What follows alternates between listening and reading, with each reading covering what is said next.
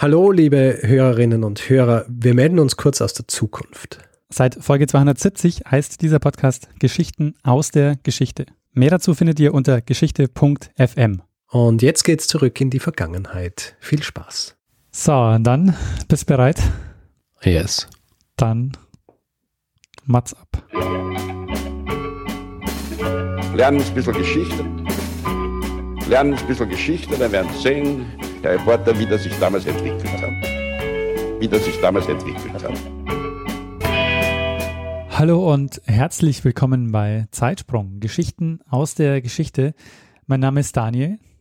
Und mein Name ist Richard. Ja, und für alle, die zum ersten Mal ähm, hier reinhören, äh, Zeitsprung äh, ist ein Geschichte-Podcast. Wir sind zwei Historiker und wir erzählen jede Woche eine Geschichte aus der Geschichte, immer abwechselnd. Eine Woche erzählt Richard mir eine Geschichte, die andere Woche erzähle ich dem Richard eine Geschichte. Und wir sind äh, bei Folge 132 angelangt. Und wie ist die Tradition so will, Richard? Ähm, Ja. Ich habe letzte Woche was erzählt und äh, jetzt bist du diese Woche dran. Bevor es hier jetzt aber weitergeht, kommt noch eine kleine Werbeeinschaltung. Werbung. Daniel, Ja, jetzt waren ja gerade wieder die Oscars. Die Oscars. Und du weißt, ich, ich schaue mir das immer an. Oh ja. So ein bisschen aus Nostalgie, aber natürlich auch, weil ich mich für, für Filme interessiere. Und da schlägst du dir die Nacht um die Ohren. Das ist richtig. Schlage ich mir die Nacht um die Ohren. Und das habe ich jetzt gerade wieder gemacht. Aha. Und ähm, es werden da ja nicht nur englischsprachige Filme nominiert, sondern auch internationale. Internationale in äh, diversen Sprachen.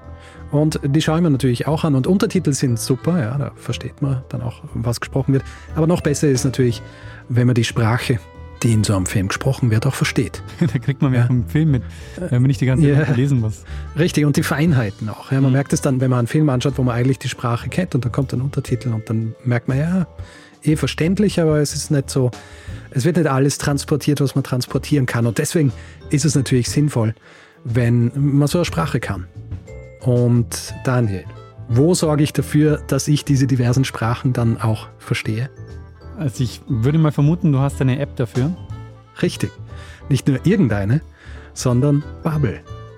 Bubble ist eine preisgekrönte Sprachlern-App, für die die Inhalte von einem Team aus Sprachexpertinnen und Experten erstellt werden, orientiert auch an echten Situationen. Es gibt 14 Sprachen zur Auswahl, darunter zum Beispiel auch Schwedisch, Indonesisch und Türkisch. Und diese alltagsnahen Dialogübungen, die, ja so auch in Filmen vorkommen können, ja, wo ja äh, wirklich idealerweise das auch so wie im wahren Leben dann auch passiert, diese alltagsnahen Dialogübungen, äh, eigene Spracherkennungssoftware, die die eigene Aussprache dann auch trainiert, das hilft natürlich dann auch immens dabei, so eine Sprache zu lernen. Die Lektionen sind kurz, circa 10 bis 15 Minuten, können auch runtergeladen werden. Das heißt, selbst wenn dein Tag sehr voll sein sollte, es findet sich immer irgendwo eine Möglichkeit, zumindest eine Lektion pro Tag zu schaffen. Neben diesen klassischen Sprachlektionen gibt es auch Audio- und Videoinhalte, Spiele und natürlich auch Podcasts, die dann nicht nur Sprach, sondern auch kulturelles Wissen vermitteln, ähnlich wie Filme. Und wenn du zusätzlich noch Live-Unterricht mit zertifizierten Lehrkräften haben willst, mit dem Bubble Live-Abo kannst du während des Abo-Zeitraums unlimitierten Online-Unterricht buchen. Und für alle, die jetzt auch Filme im Original anschauen wollen, ohne Untertitel, für die haben wir ein Extra mit dem Code Geschichten, also G-E-S-C-H-I-C-H-T-E-N, erhält man für ein sechs Monate Abo gleich noch einmal sechs Monate gratis dazu. Also sechs Monate zahlen, ein Jahr lang lernen. Dieses Angebot gilt aber übrigens nur für die Bubble App, nicht für Bubble Live.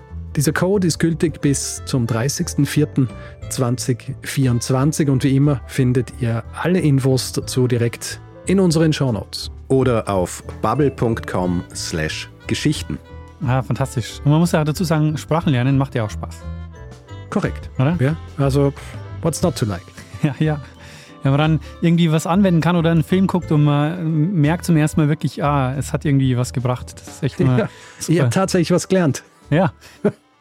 genau. Sehr gut. Ende der Werbung. Um was geht's diese Woche? Gut, Daniel, wir springen in dieser Woche zeitlich ins 19. Jahrhundert. Ja. Wieder mal. Und zwar Anfang 19. Jahrhundert. Örtlich springen wir in deine Nähe. Äh, meine jetzige Nähe oder also nach Hamburg? Ja, nicht ganz so nah. Aber näher als Wien. Bremen. Ah, Bremen. Mhm. Wir springen nach Bremen und wir werden über eine Person sprechen und ich werde hier nicht um einen heißen Brei rumreden, sondern ich sage dir gleich, wie diese Person heißt und äh, wenn du es hörst, dann, dann kennst du diese Geschichte oder du kennst sie nicht. Okay. Diese Person ist bekannt als Gesche Gottfried. Hm. Gesche Gottfried. Gesche Gottfried. Äh, nie gehört vorher. Sehr gut. Dann kennst du diese Geschichte nicht. Gesche Gottfried, fangen wir von Anfang an an. Ja, und meistens bei einer Person fängt man äh, an bei der Geburt. Und da fangen wir jetzt auch an, nämlich bei der Geburt der, der Gesche Gottfried. Geboren wird sie eigentlich am 6. März 1785 in Bremen als Gesine Margarete Timm. Mhm. Und die Familie, in die sie geboren wird, kommt aus eher ärmlichen Verhältnissen. Und mit 21 Jahren, also im Jahr 1806, wird sie verheiratet.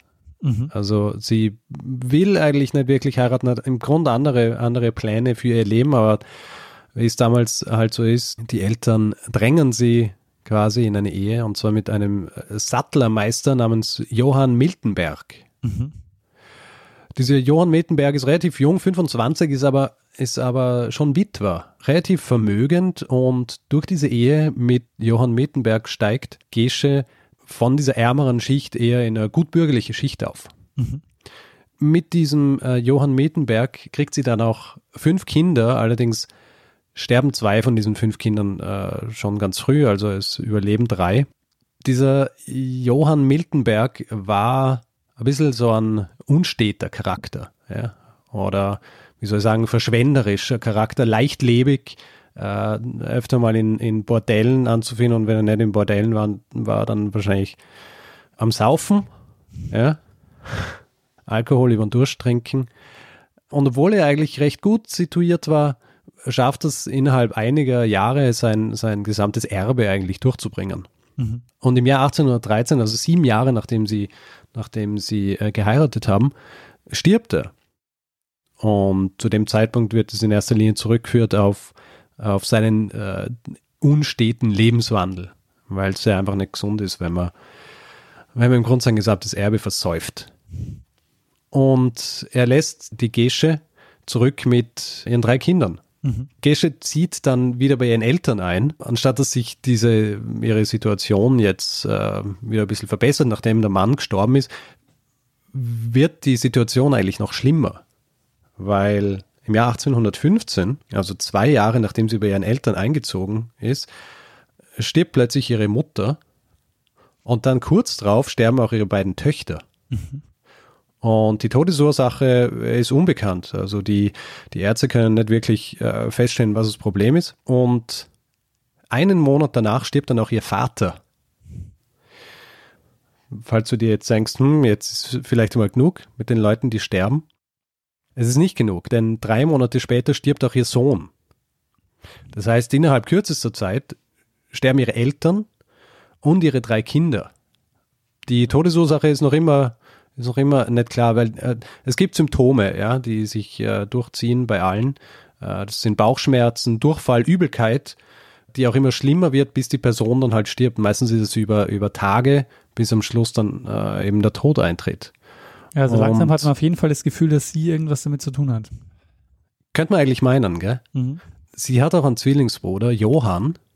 Und dieser Zwillingsbruder Johann, den hat sie ein Jahr später nicht mehr, weil er stirbt auch. Binnen kürzester Zeit eigentlich ist sie ohne Mann, ohne Kinder, ohne Familie. Mhm. Und viele Leute in Bremen bemitleiden sie natürlich, weil innerhalb kürzester Zeit die ganze Familie verlieren, also zuerst ihren Ehemann und dann, und dann ihre Familie. Und äh, Gesche Gottfried beziehungsweise Gesche Miltenberg zu dem Zeitpunkt noch, findet aber neues Glück und zwar in der Form eines Weinhändlers namens Michael Gottfried, von dem sie dann auch den Namen hat, unter dem, unter dem wir sie heutzutage kennen. Angeblich ist es so, dass sie mit diesem Michael Gottfried schon einige Zeit lang eine Affäre gehabt hat. Äh, angeblich auch während sie noch mit Miltenberg verheiratet war. Und äh, sie findet aber Glück mit diesem, mit diesem Michael Gottfried, der allerdings, als sie zusammenkommen, auch schon so ein bisschen äh, ein kränklicher Typ ist, Mhm. ein bisschen angeschlagen ist. Sie heiraten dann quasi während er im Sterbebett liegt. Und tatsächlich einen Tag nachdem sie äh, vermählt werden, stirbt er. Sie ist zu diesem Zeitpunkt schwanger mit einem Kind von ihm, das dann aber äh, tot auf die Welt kommt. Mhm. Dieser Michael Gottfried selber war auch wieder recht wohlhabend und Gesche Gottfried erbt von ihm. Äh, recht gutes Erbe eigentlich. Allerdings lebt Gesche Gottfried relativ verschwenderisch. Nach einigen Jahren ist dann dieses Erbe auch weg. Aber im Jahr 1822 findet sie wiederum neues Glück und zwar diesmal äh, ist es der Modehändler Paul Thomas Zimmermann. Und es kommt aber leider nicht zur Hochzeit. Weil er vorher stirbt. Ja. er stirbt vor der Hochzeit, aber nicht, bevor er sie in seinem Testament bedacht hat. Mhm. Zu dem Zeitpunkt ist es so, dass angeblich Gesche Gottfried in Bremen den Beinamen der Engel von Bremen gehabt hat. Weil die Leute gesehen haben, dieses Leid, das sie erdulden muss und dass sie das alles wegsteckt. Zu dem Zeitpunkt sind äh, ihre beiden Ehemänner, ihr Verlobter, ihre Eltern, ihr Bruder, ihre Kinder gestorben. Und es ist noch immer nicht klar, woran sie gestorben sind. Im Jahr 1826, sie hat zwar geerbt, aber trotzdem leidet sie ein bisschen unter Geldproblemen und deswegen verkauft sie im Jahr 1826 das Gottfried-Haus, also das Haus, das sie von ihrem, äh, von ihrem zweiten Ehemann geerbt hat und in dem, in dem sie auch gelebt hat. Äh, sie verkauft es an einen gewissen Johann Christoph Rumpf, sichert sich aber, als sie es verkauft, das lebenslange Wohnrecht in zwei Wohnungen dieses Hauses zu. Und äh, Johann Christoph Rumpf zieht dann kurz drauf, nachdem sie im Juli 1826 dieses Haus gekauft haben, zieht er mit seiner Frau Wilhelmine in dieses Haus und äh, wird dadurch der Vermieter von, von Gesche Gottfried. Fünf Monate nachdem die beiden eingezogen sind in dieses Haus, stirbt die Frau von Johann Christoph Rumpf. Einen fürchterlichen Tod, also unter Qualen auch wieder tagelang Bauchschmerzen und äh, wirklich ähm, grauenhaften Tod, einige Tage nachdem sie ihr erstes Kind auf die Welt gebracht hat. Mhm. Ab diesem Zeitpunkt sorgt äh, Gesche Gottfried eigentlich für diesen Rumpf und auch für das Kind und macht sich so ein bisschen unentbehrlich für ihn im Haushalt. Also er, er nennt sie ab diesem Zeitpunkt Tante und äh, sie kocht regelmäßig für ihn und er wird aber in dieser Zeit auch immer kränker. Ja, also als er eingezogen ist mit seiner Frau in dieses Haus, war er eigentlich äh, ein, ein, ein gesunder Mann und äh, in den folgenden Monaten ja, geht es ihm immer schlechter. Es, also es ist ihm schlecht, er hat Bauchkrämpfe. Nicht so schlimm wie seine Frau, also er stirbt nicht, aber er merkt, es geht ihm einfach nicht gut. Und eines Tages findet er in einem Schinken so weiße Körner. Beziehungsweise er findet so eine Substanz, die ein bisschen leicht schmierig ist, die auf seinem Schinken ist und in dieser Substanz sind, sind, äh, sind so weiße Körner. Und er findet es einmal, zeigt es einem Freund und, und, und fragt ihn, ob er weiß, was es ist. Und der Freund äh, sagt so, ja, schaut mir schon verdächtig aus, er soll sich untersuchen lassen, weil es könnte Gift sein. Und der, und der Rumpf denkt sich aber so, na, wieso soll, wieso sollte mir jemand vergiften? Ja, ich habe mit niemandem wirklich äh, so einen Ärger und wieso sollte mir irgendjemand vergiften? Lässt es dann auch noch ein bisschen sein und es äh, vergehen dann weitere Monate, bis er wieder was findet, in, ähm, wieder in einem Stück Schinken. Und diesmal denkt sich, okay, jetzt äh, muss ich das anschauen lassen. Und er wendet sich an einen Arzt, den Dr. Lutze. Dieser Dr. Lutze lässt es von einem Apotheker untersuchen. Und dieser Apotheker findet raus, dass diese, dass diese weißen kristallinen äh, Kügelchen Arsenik sind. Das Gift, das du wahrscheinlich kennst. Arsenik, das ähm, wahrscheinlich am meist verwendete Gift seit der Antike. Das unter anderem auch für Schädlingsbekämpfung eingesetzt wird. Ab diesem Moment, man will nicht sagen, dass es allen ein bisschen so wie Schuppen von den Augen fällt, aber es wird irgendwie klar, dass die Leute schon seit Jahren irgendwie Verdachtsmomente gehabt haben, was die Gesche Gottfried angeht.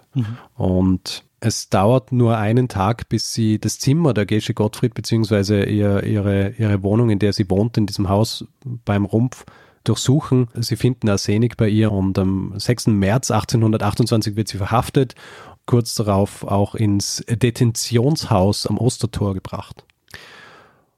Und in diesem Gefängnis wird sie dann verhört. Im äh, Zuge dieser Verhöre, die insgesamt drei Jahre dauern, gibt sie 15 Morde zu zwar nicht nur die Morde an ihren äh, Ehemännern, an den Verlobten, an ihrer Familie, Kindern, sondern auch an Bekannten und äh, Freundinnen und auch Kinder, beziehungsweise einem Kind einer ihrer Freundinnen, die sie auch umgebracht hat. Und gibt auch zu, dass sie zumindest 19 Menschen laufend vergiftet hat, aber so, dass es nicht zum Tod geführt hat. Gemacht hat sie das mit Arsenik, die ersten Morde mit Arsenik, das sie im Schrank ihrer Mutter gefunden hat und später dann mit Mäusebutter, weil ich vorher erwähnt habe, dass Arsenik auch zur Schädlingsbekämpfung verwendet wird. Mäusebutter ist so eine Mischung aus Schweineschmalz und Arsen oder Arsenik, das eben eigentlich für Mäuse ausgelegt worden ist und sie hat es verwendet, indem sie es auf Brote oder Kuchen oder, oder Zwieback geschmiert hat und Leuten zu essen gegeben hat oder teilweise auch in Suppen gelegt hat oder Salate damit eingrieben hat. Mhm. Du fragst dich jetzt natürlich, warum hat sie das gemacht? Ja, also ich frage mich schon, warum hat sie das gemacht? Vor allen Dingen eben auch, äh, ja, dann auch eben in so kurzem Abstand dann auch ähm, ihre Eltern und ihre Kinder. Das Blöde ist, man weiß nicht wirklich, warum sie es gemacht hat. Okay. Es gibt viele Spekulationen. Anfang war es natürlich so, dass wenn Leute spekuliert haben drüber, warum sie das gemacht hat, dann haben sie nicht wirklich viel Information von ihr gehabt, wie, warum, äh, warum sie das gemacht hat, weil anfangs die Aufzeichnungen der Verhöre nicht zur Verfügung standen sind. Es ist zwar relativ schnell von ihrem Verteidiger, einem gewissen Voget, ein Buch rausgebracht worden, noch während sie, noch während sie im Gefängnis saß, in dem er über sie geschrieben hat. Die Prozessakten sind aber lange Zeit nicht einsichtig gewesen und sind auch interessanterweise während dem Zweiten Weltkrieg verschwunden. Die sind dann 1950 aufgetaucht im Moskauer Zentralarchiv mhm. und sind von dort ins Ostberliner Archiv gekommen und dann äh, im Jahr 1987 wieder zurück nach Bremen unter dem Namen Protokolle des Kriminalgerichts in Untersuchungssache wieder die Giftmischerin Gesche Margarete Gottfried geborene Tim. Mhm. Diese, diese gesammelten Protokolle sind von dem Schriftsteller Per Meter untersucht worden und er hat auch ein Buch drüber geschrieben. Und er hat Prozessprotokolle, er hat diese Verhör, äh, Verhöraufzeichnungen, die Gedächtnisprotokolle des Untersuchungsrichters, Zeugenaussagen und so weiter ausgewertet. Und ich habe ja gesagt, dass der Friedrich Leopold Vogel, der Verteidiger, ein Buch über sie geschrieben hat. Und in diesem Buch sagt er, dass die äh, Gesche Gottfried das in erster Linie einfach nur aus Habgier gemacht hat. Mhm. Er wollte zwar sie psychiatrisch untersuchen lassen, äh, was aber abgelehnt worden ist vom Gericht, schreibt aber dann in diesem Buch über sie, dass sie das in erster Linie gemacht hat, weil sie erben wollte oder weil sie, nachdem Miltenberg gestorben ist und sie bei den Eltern gewohnt hat, wollte sie einfach die Eltern und die Kinder loswerden, damit sie den äh, Michael Gottfried heiraten kann. Mhm. Ich habe ja vorhin erwähnt, dass sie, dass gesagt worden ist, dass sie mit ihm schon länger ein Verhältnis gehabt hat und in diesen Protokollen beziehungsweise in den Verhörprotokollen gibt sie mehr oder weniger zu, dass sie Angst gehabt hat, dass Gottfried sie nicht heiraten will, wenn sie Kinder hat und ihre Eltern wären auch gegen die Beziehung gewesen. Für ihn ist es klar und er meint, sie ist einzig von, von Habgier getrieben. Allerdings ist es so, dass in diesen Protokollen, in diesen Verhörprotokollen immer wieder Widersprüche drin sind in den Dingen, die sie sagt. Also, dass sie einerseits sagt sie, ja, sie hat es in erster Linie gemacht, weil sie äh, Gottfried heiraten wollte und später dann, weil sie hat ja relativ unbeteiligte Menschen einfach umgebracht und auch ständig vergiftet sagt sie, dass sie im Grund getrieben worden ist durch einen inneren Zwang, das zu machen. Mhm. Wo man eigentlich davon ausgeht, dass wenn das heutzutage jemand sagen würde, würde man natürlich ein psychiatrisches Gutachten machen lassen. weil es naheliegend ist, dass das nicht einfach nur aus irgendwie aus Habgier oder aus irgendwelchen finanziellen Gründen passiert ist. Ja. Per Meter, der diese Protokolle untersucht hat, zeigt eben auch auf, dass zum Beispiel ihr Verteidiger in seinem Buch, das er über sie geschrieben hat, absichtlich einfach Dinge aus den Verhörprotokollen falsch wiedergibt, um, um seine Theorie zu unterstützen oder seine Geschichte, seine Version der Geschichte zu, zu stützen, dass sie eine Serienmörderin aus niedrigsten Motiven war. Mhm. Heutzutage ist es so, dass man davon ausgeht, dass höchstwahrscheinlich wirklich die Affäre mit Gottfried war, die das Ganze ausgelöst hat. Dass sie mit Mietenberg verheiratet war, die Affäre mit Gottfried angefangen hat und um Gottfried heiraten zu können, ihren Mann umgebracht hat und dann allerdings allein war mit den Kindern und den Eltern und höchstwahrscheinlich nicht ihre, ihre Kinder und die Eltern umgebracht hat, nur damit sie mit Gottfried zusammen sein kann, sondern weil sie einfach überfordert war von der Situation. Die Eltern waren schon relativ schwächlich, kränklich, alt und äh, sie hat für die Kinder sorgen müssen und hat einfach nicht gewusst, wie sie das bewerkstelligen soll. Warum sie dann allerdings so viele andere Menschen auch umgebracht hat, ist, ist auch nicht wirklich geh- oder erklärt.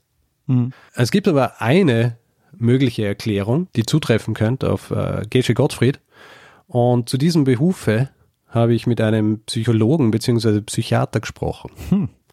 Und das hören wir uns jetzt kurz an. Mhm. Bei der Geschichte von Gesche Gottfried drängt sich unwillkürlich ein Begriff auf, der erst Ende des 20. Jahrhunderts entwickelt wurde, und zwar das sogenannte Münchhausen-Syndrom, spezifischer das Münchhausen by Proxy, das heißt durch Stellvertreter. Münchhausen-Syndrom als solches beschreibt eine Handlungsweise, dass Menschen sich selbst Krankheiten äh, zufügen oder simulieren, welche ihnen Beachtung zukommen lässt. Und da gibt es eben diese spezifische Form Münchhausen bei Proxy durch Stellvertreter. Und in diesem Fall nehmen die Leute nicht sich selbst als bemitleidenswerte Opfer zunächst einmal, sondern die Opfer sind zunächst Verwandte, auch Freunde und nahestehende Personen. Und ein sekundärer Gewinn ist dabei die Achtung durch die selbstlose Hingabe bei der Pflege dieses, dieser erkrankten Person, wobei sehr oft der Tod eintreten kann. Das heißt, die Leute werden, also die Opfer werden zum Teil zum, zu Tode gepflegt. Es ist natürlich hier schwierig von, von meist zu reden, weil die Fallzahlen für dieses Phänomen extrem niedrig sind. Ja. Ja, sehr spannend. Der Psychiater und äh, Psychologe übrigens heißt Dr. Walter Hemmer.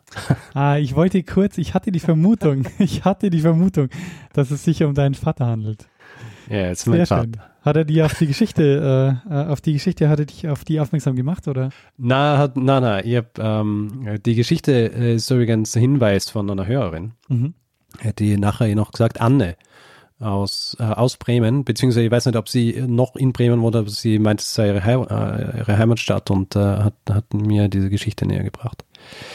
Aber na, ich habe hab ihn gefragt, was er dazu meint und äh, habe ihn dann eben auch gleich äh, entsprechend einen O-Ton bringen lassen. Mhm. Sehr schön. Ja, also wenn man diese ganze Geschichte von der Gesche betrachtet, und ich habe das jetzt natürlich alles ein bisschen gerafft aus, aus ähm, Zeitgründen, wie es ja hier oft so der Fall ist, damit äh, die Episoden nicht zu lang werden, aber sie hat ja viele Personen einfach laufend vergiftet, ohne sie wirklich zu töten und dort eben auch Leute, die ihr nahe gestanden sind. Mhm. Also zum Beispiel der Rumpf, ihr Vermieter, den hat sie ja über lange Zeit vergiftet und hat ihn eben gleichzeitig aber auch gepflegt. Sie, sie hat sich um ihn gekümmert, sie hat ihm Essen gemacht. Natürlich war dieses Essen dann immer wieder vergiftet, aber trotzdem hat sie, hat sie sich um ihn gekümmert, um diesen Mann, der immer kränker worden ist, was wahrscheinlich in ihren Augen dann auch sie in der Öffentlichkeit irgendwie besser dastehen hat lassen. Wie war es denn eigentlich mit dem Gift? Also ähm, konnte sie, wie, wie ist sie an dieses Gift gekommen und wie konnte, konnte sie einschätzen, wie viel davon dann tatsächlich tödlich war und wie viel sie dann äh, verwenden konnte? Also das erste Arsenik, das sie verwendet hat, hat sie, ich glaube, ihr habt das vorher angesprochen, hat sie im Schrank ihrer Mutter gefunden. Mhm. Und äh, später hat sie, hat, hat sie dann so Kruken aus der, aus der Apotheke besorgt, wo diese Mäusebutter drin war. Ah, das, die konnte man einfach so kriegen. Die, die hat man einfach kaufen können, weil das war, äh, das war Schädlings, Schädlingsbekämpfung. Ach so, ja. Hm. Das hast du so kaufen können und hast, ähm, hast es halt irgendwo hingeschmiert und das gehofft, dass es von Mäusen und nicht von, von Menschen gegessen wird. Hm. Und im Fall der Gesche hat es eben, hat es eben Menschen gegeben. Also sie, sie beschreibt in den Verhören auch, wie sie es dann ihren Kindern gibt. Interessanterweise in den Verhören, äh, in den, in den ersten Verhören sagt sie es falsch. Da beschreibt sie nämlich, dass sie ihre Kinder auch mit Mäusebutter äh, umgebracht hat. In Wirklichkeit hat sie zu diesem Zeitpunkt noch dieses Arsenik verwendet, das sie im Schrank ihrer Mutter gefunden hat, das nicht in Form von Mäusebutter, sondern einfach nur in Pulverform zur Verfügung gestanden ist korrigiert sich dann später auch noch einmal in, in späteren Verhören, dass sie das noch nicht mit Mäusebutter gemacht hat. Aber später hat sie in, in erster Linie Mäusebutter verwendet und die Interessante Sache dabei ist natürlich auch, warum sie es dann auch bei Leuten gemacht hat, wo sie nicht wirklich finanziell davon profitiert hat. Mhm. Aber man fragt sich natürlich auch, wenn dieses Syndrom hier wirklich zum Tragen gekommen ist, warum hat sie dann zuerst einmal ihre Männer umgebracht? Und da habe ich auch noch eine ganz kurze Wortmeldung von Dr. Hemmer. Ansonsten ergeben sich Mischformen, dass Menschen nicht nur aus der Eitelkeit, um anerkannt zu werden, sondern auch durchaus aus materiellen Gründen äh, das eine mit dem anderen verbinden. Das wäre bei Gesche am ehesten der Fall. Ja, es kann natürlich sein, dass sie anfangs ihre Männer wirklich umgebracht hat, beziehungsweise den, den ersten Mann und auch den zweiten, weil sie einen finanziellen Vorteil drin gesehen hat und sich das später dann aber auch ein bisschen ausgeweitet hat. Oder es kann auch einfach sein, dass einige Dinge zusammenkommen sind, weil in den Verhören zum Beispiel erwähnt sie auch immer wieder, dass sie dass sie, wenn sie Mäusebutter im Haus gehabt hat, hat sie einfach den Drang gehabt, es zu verwenden. Mhm natürlich, du fragst dich jetzt sicher auch, warum haben eigentlich die Ärzte so lange nicht erkannt, dass hier Leute vergiftet worden sind? Mhm. Es hat eigentlich fast immer die gleichen Anzeichen gegeben. Die Krankheit, beziehungsweise also die Krankheit, die die Leute gehabt haben, bevor sie gestorben sind. Immer dieses, äh, diese Bauchschmerzen und Durchfallen und dann äh, extreme Schmerzen, bevor sie dann gestorben sind. Das ist auch ein komischer Teil dieser Geschichte, weil es einfach so ein massives Versagen der Ärzte war. Zum Beispiel, sie bringt eine Freundin um mit unter anderem Kirschsuppe, in die sie Mäusebutter gibt und von dieser Kirschsuppe isst eben nicht nur ihre Freundin, sondern auch die dreijährige Tochter, Elise Schmidt. Und es kommt dann auch ein Arzt, ein gewisser Dr. Schütte, und schaut sich das Kind an und sagt, ah was, sie hat's am Kopfe und setzt Blutegel aufs vom Arsenik aufgedunsene Gesicht dieser Elise Schmidt, die vor den Augen ihrer bereits auch im Sterben liegenden Mutter dann stirbt. Hm. Also das äh, überrascht mich jetzt auch, weil ich hätte schon gedacht, dass die Symptome ja damals auch schon relativ bekannt waren, also gerade was diese Vergiftungen mhm. betrifft. Mhm. Bei einem Toten gibt ein Arzt an, dass es äh, Cholera war, an der gestorben ist und mhm. sie versuchen das dann auch im, im, also der vorhin schon erwähnte Dr. Lutze, der das Arsen auch entdeckt, beziehungsweise es dann untersuchen lässt und bestätigt, dass es Arsen ist, das gefunden worden ist beim Rumpf, der der will das lange Zeit nicht wahrhaben, dass, dass er übersehen hat, dass hier Leute vergiftet worden sind. Mhm. Der besteht drauf, dass es keine Anzeigen gegeben hat und er glaubt auch nicht, dass sie vergiftet worden sind. Und erst als er der Gesche Gottfried gegenübersteht und sie bestätigt, dass sie diese Leute vergiftet hat, sieht er ein, dass er mit seiner Diagnose falsch gelegen ist. Hm. Das Versagen der Ärzte war recht mannigfaltig in dieser, in dieser ganzen Geschichte und vor allem nicht nur was die Todesursachen angeht, sondern dann eben auch die Beurteilung des Geisteszustands der Gesche Gottfried. Mhm. Noch einmal, um auf ihren Geisteszustand zu sprechen. Äh, Per Meter, der dieses Buch geschrieben hat über diese Gerichtsakten und das analysiert hat, erwähnt zum Beispiel auch eine Episode einige Monate bevor sie verhaftet wird, und zwar als sie ihren letzten Mord begeht.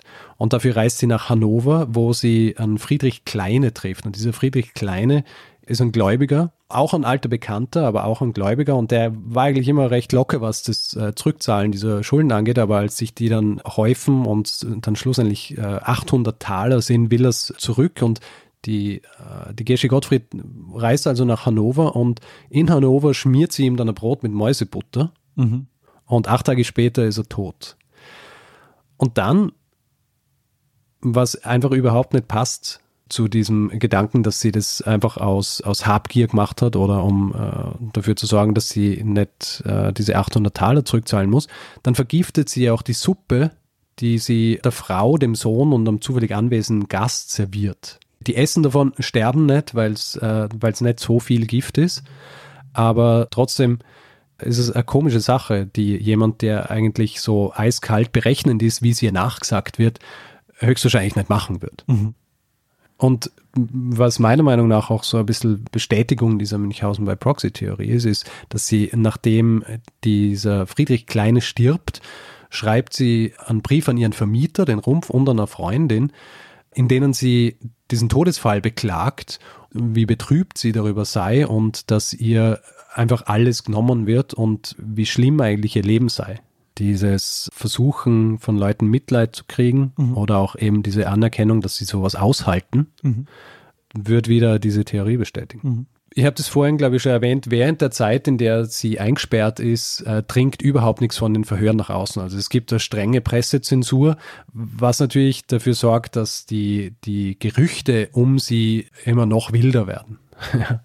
Leute, die behaupten, dass sie von der, von der Gesche Gottfried vergiftet worden seien. Es werden dann auch ganz absurde Dinge über sie behauptet, dass sie zum Beispiel ihre Kinder zu Tode gekitzelt hätte und sie dann auch verspeist hätte und dass sie in, in diesem Haus, in dem sie gelebt hat, im Keller ein, ein Verlies gehabt hat, in dem sie all diese grausamen Dinge gemacht hat. Der Rumpf muss sich tatsächlich auch zur Wehr setzen gegen diese Vorwürfe, weil das ja dieses Haus ist, in, äh, das ihm gehört. Ja. Also er muss da äh, dann wirklich auch entgegenwirken, diesen, diesen Gerüchten. Nach drei Jahren Verhör wird Gesche Gottfried der Prozess gemacht. Interessanterweise ist der erste Prozess weltweit gewesen, bei dem sich die Verteidigung auf Schuldunfähigkeit der Mandantin berufen hat. Also ich habe ja vorher erwähnt, dass der Vogel eigentlich wollte, dass es ein psychiatrisches Gutachten gibt. Ja. Das Gericht und die Anklage lassen das so nicht gelten und, äh, und sind der Meinung, sie, sie hat genau gewusst, was sie macht, während sie es gemacht hat und äh, sie hat gewusst, dass sie gegen äh, das Recht verstößt und deswegen ist sie auch zurechnungsfähig. Und deswegen wird Gesche Gottfried dann auch schuldig gesprochen und zum Tod durch Enthauptung verurteilt. Aber hast du gerade gesagt, äh, drei Jahre äh, haben die Verhöre gedauert? Ja, Das ist schon lang, oder? Also das ist ziemlich lang, ja. Und äh, also es ist auch so, dass die, dass diese Akten sind über 700 Seiten Verhör und dann noch einmal so ein Konvolut an, an diesen Zeugenaussagen und Briefen äh, etc. Am 21. April 1831 wird sie hingerichtet und zwar öffentlich vor circa 30.000 Zuschauern am Domshof in Bremen. Und es ist die letzte öffentliche Hinrichtung Bremens. ah, da merkt man schon, dass die, die neue Zeiten kommen. Ne? Also äh, es wird ein, Ja. äh, ein psychiatrisches Gutachten äh, eingefordert, Ja. äh, die letzte öffentliche Hinrichtung. Das deutet jetzt schon sozusagen auf die moderne Justiz hin. Ja, absolut. Interessant ist auch, ein anonymer Steinmetz hat im Pflaster an der Nordseite des Bremer Doms einen Stein eingelassen mit einem eingekerbten Kreuz, ein, ein sogenannter Spuckstein, der an die Hinrichtung von Gesche Gottfried erinnern soll, wo die Leute eben drauf spucken, um, um ihre Verachtung auszudrücken. Ah, Angeblich, angeblich äh, ist es der Ort, wo sie enthauptet worden ist, entweder oder es ist der Ort, wo ihr Kopf hingerollt ist, nachdem er abgeschlagen worden ist. aber es steht da nichts, also es ist jetzt kein Text. Na, es ist, es steht da nichts. Die, die ganze Geschichte ist äh, heutzutage äh, natürlich aus mehreren Gründen noch immer faszinierend. Weibliche Serienmörderin oder eine Serienmörderin ist ja, ist ja schon einmal recht selten. Und dann auch die Tatsache, dass nie wirklich geklärt worden ist, warum sie es gemacht hat, beziehungsweise nie wirklich geklärt worden ist, warum sie gewisse Morde verübt hat. Und der Rainer Werner Fassbinder hat einen Fernsehfilm gedreht in den 70er Jahren mhm. namens Bremer Freiheit über äh, Gesche Gottfried und auch ein darauf basierendes Theaterstück. Mhm. In seinem Fernsehfilm eine Interpretation der Taten von Gesche Gottfried, dass er das als ein Akt der Emanzipation ansieht. Mhm. Also ich habe am Anfang erwähnt, dass sie von ihren Eltern vermählt worden ist mit diesem Miltenberg. Eigentlich, äh, eigentlich wollte sie Schauspielerin werden, hat, hat heimlich Tanzunterricht genommen und Französisch gelernt und ist dann verheiratet worden, hat Kinder kriegen müssen und diese Morde an ihren Männern sind eben so ein bisschen an so ein Befreiungsschlag und dann auch so ein bisschen äh, Rundumschlag gegen die Gesellschaft hm. eigentlich. Ja, sie, sie wehrt sich gegen die Zwänge der Gesellschaft. Ja. ja. Und im Jahr 2001 ist eine Graphic Novel erschienen, die das auch eher so interpretiert, dass sie einfach äh, äh, getriebene Person war, also psychisch sehr labil und äh, höchstwahrscheinlich einfach psychisch krank. Geschrieben worden ist der Text von Per Meter, der auch diese anderen Bücher geschrieben hat, und gezeichnet worden ist von Barbara Jelin. Mhm. Die Graphic Novel heißt Gift, gibt es im gut sortierten Fachhandel. Ähm, wie vorhin schon erwähnt, äh, Hinweis kommt von Anne die hat mir das geschickt und auch gleich mit dem Hinweis auf, auf die Graphic Novel. Ja, sehr spannend, Richard. Also ich kannte die Geschichte gar nicht bislang. Also ich habe noch nie von Gesche Gottfried vorher gehört. Aber es ist echt ein sehr, sehr faszinierender Fall. Also auch, ähm, weil so viel drinsteckt. Also ähm, dass man auch so eine, dass man da so auch so viele Gerichtsakten hat und also ich glaube, es ist so ein bisschen das Frustrierende, dass man, dass man so viele Akten und so viel dazu hat, aber ähm, man weiß nicht wirklich, warum sie es gemacht hat. Aber ich, ich weiß nicht, also bei so, bei so extremen Fällen ist es ja immer so, dass, dass man sich selbst, wenn man jetzt ihr Motiv kennen würde, man sich das nicht erklären kann. Ja. Also, also eigentlich bei, bei allen Sachen, die so, die so wirklich ins Extrem gehen, ähm, mhm. äh, bleiben die ja trotzdem ein Rätsel. Ja. Es ist wirklich, es ist wahrscheinlich wirklich eine Kombination von vielen Dingen, die hier, die hier zusammenkommen sind und deswegen diesen, diesen zu diesem recht außergewöhnlichen Fall geführt haben. Aber war das jetzt, wenn man es, also ich kenne mich jetzt nicht so aus in der, ähm, in der Serienmord-Literatur, ähm, aber äh, die Menge an Morden, die ist schon außergewöhnlich für die Zeit, oder? Ich, ich kenne mich auch nicht so wahnsinnig gut aus, aber, aber 15, glaube ich, ist schon recht viel, vor allem über so einen langen Zeitraum und vor allem mehr oder weniger so offen. Mhm.